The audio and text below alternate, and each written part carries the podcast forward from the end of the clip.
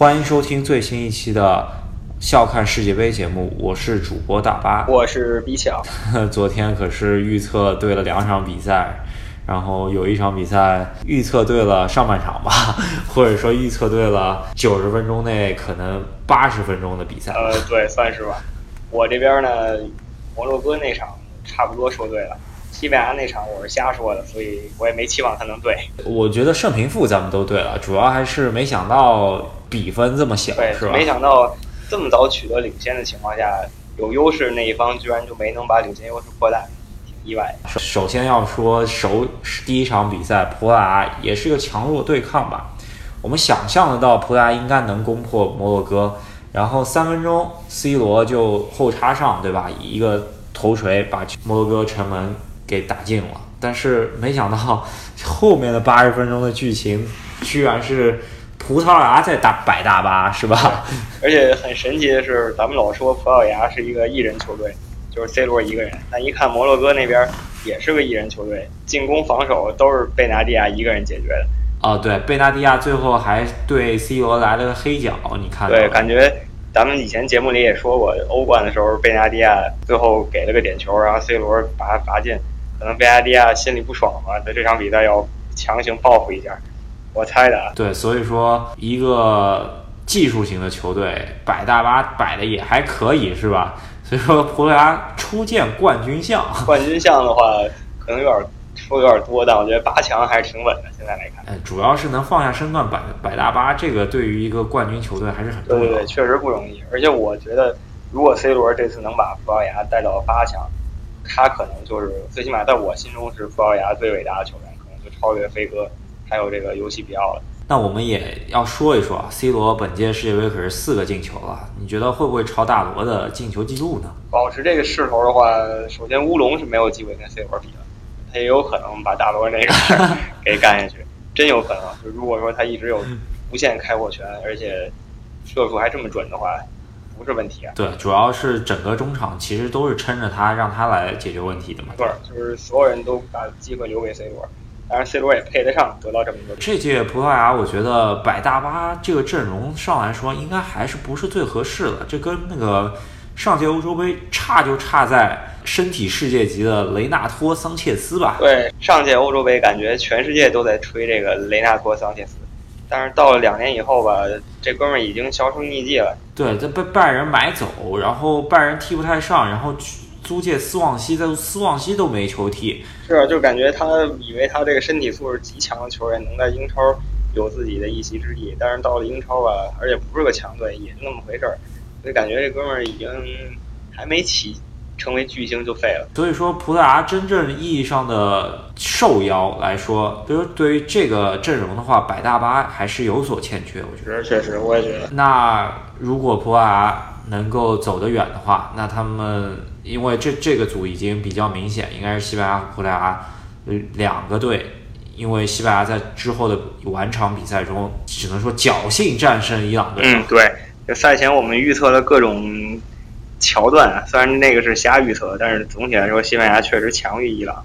伊朗那大巴摆的也挺好的，真不错啊！西班牙这么攻也才攻进去一个。一字长蛇阵吧，其实两十个人占了两条线，然后打到六十几分钟了，然后才破，是不？是啊也是一个运气对，。而且就像你说的，你之前讲破密集防守三个办法，其中一个就是靠这强力中锋强行给干进去。西班牙呢，也就是用这个让这个强力中锋科斯塔给搞进去。呃，另外两个办法，今天首先西班牙前场就没有高个，甚至中后场也就皮克有高个，拉莫斯都不太算高个，所以说，呃，靠定位球去用高个砸，这西班牙是做不到的。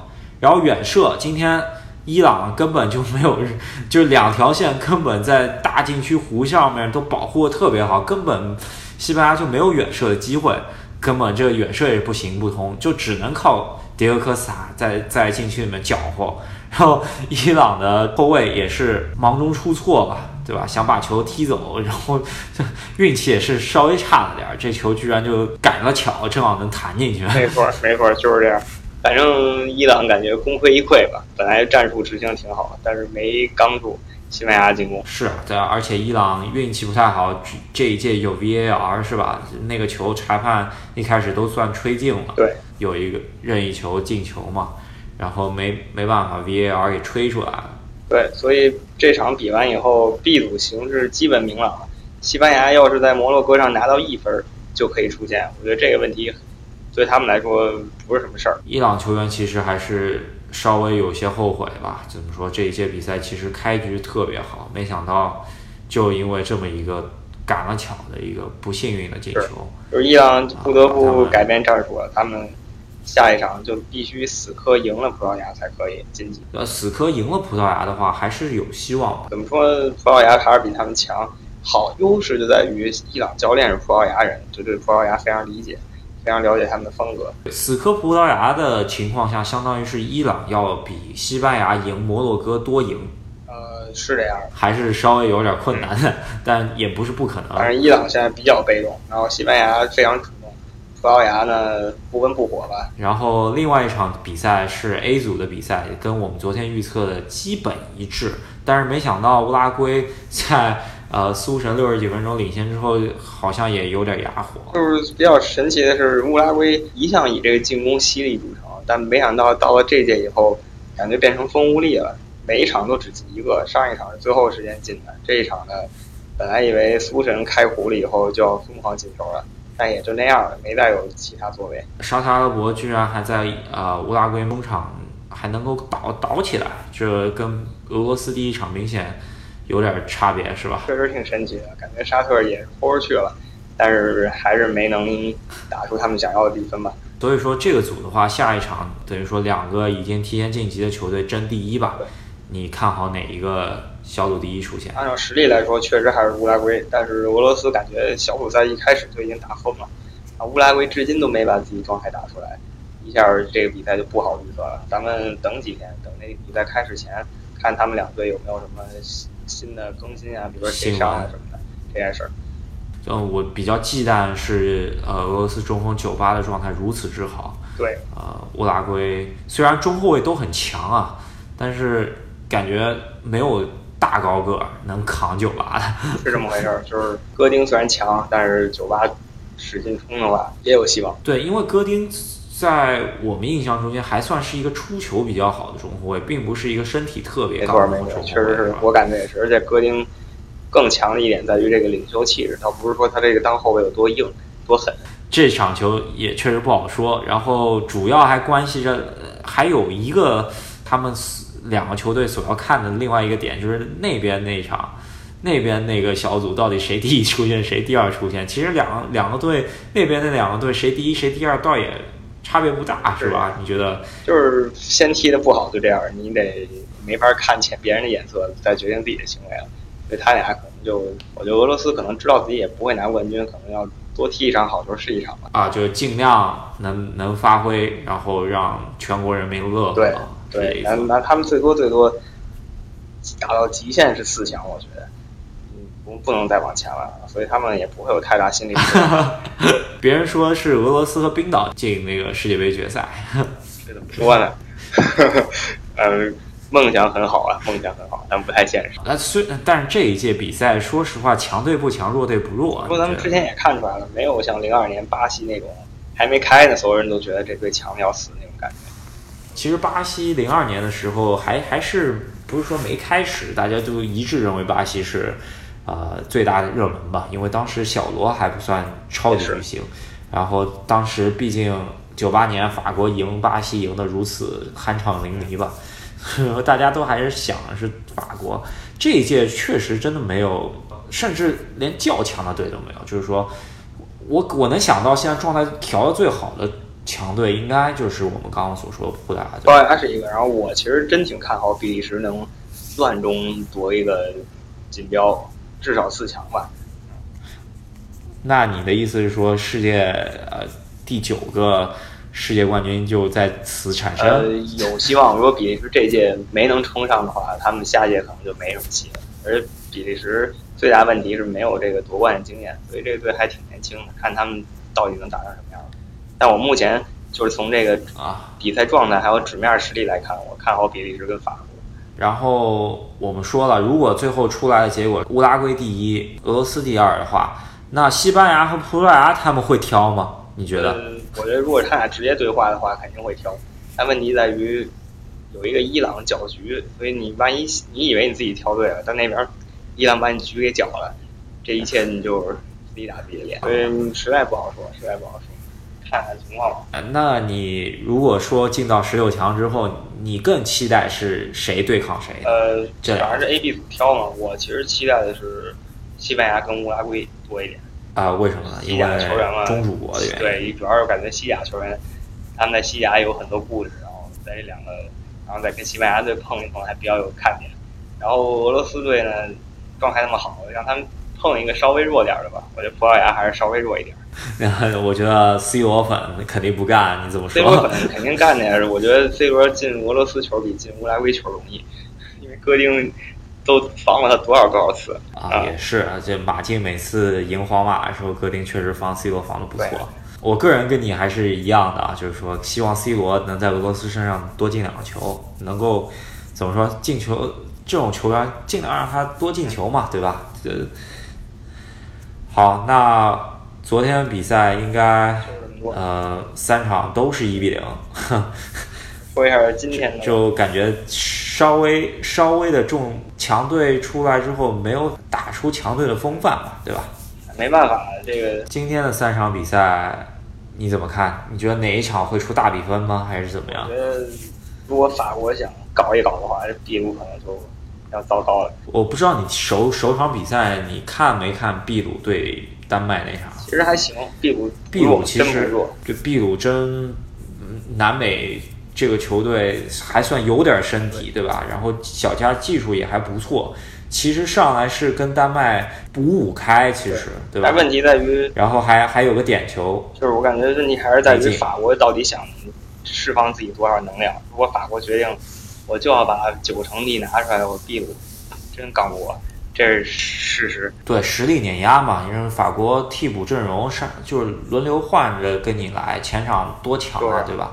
今天有一个呃新闻呢，这这一场应该是吉鲁首发了，很有可能，因为而且因为秘鲁是好像据说是这届世界杯最矮的队伍，上一个高中锋应该挺管用。你想这一届，我前两天就想说啊，在科斯塔今天搅局成功之后，我就就想说这一届有中锋者得天下。目前看是这样，几个高中锋打的都不错，可能除了莱万，几个都打的不错。啊，还有呃德国队的维尔纳，现在维尔纳的身高其实还是没有到的。